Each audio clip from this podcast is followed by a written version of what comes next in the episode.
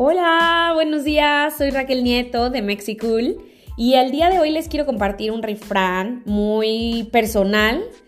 y entrañable porque solamente se lo he escuchado a una persona que aparte esta persona ya se nos adelantó y es mi abuelita paterna, mi abuelita Leti, que en paz descanse. Y cuando lo busqué ni siquiera encontré antecedentes en el internet eh, o en la internet, eh, ni en ningún lugar lo que me hace pensar que a lo mejor era un refrán que solamente ella decía y tal vez solo se lo inventó para decírmelo cuando desayunaba con ella los fines de semana y que decía, se te olvide el atole pero no el meneadillo, Raquelita. ¿Qué quiere decir este refrán? Este refrán directamente nos dice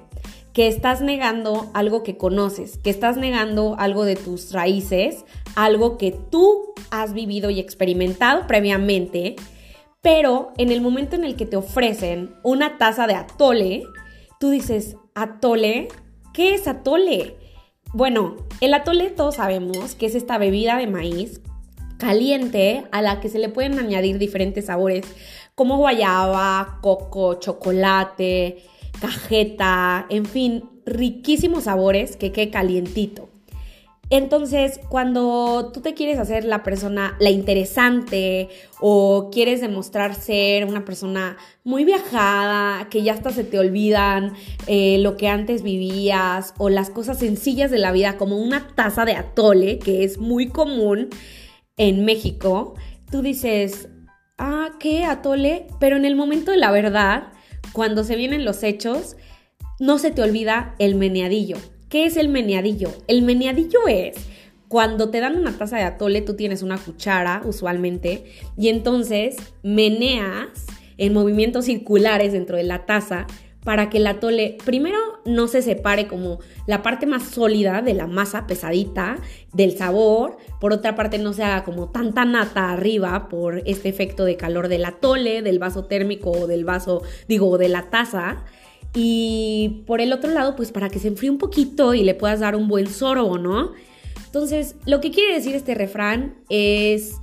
que te descubrieron, te cacharon en el acto de decir, no sé ni qué es eso, yo soy muy eh, globalizada, muy wow, muy pop-off, y que es una taza de atole. Y en cambio, este, pues tienes que ser tú misma y acordarte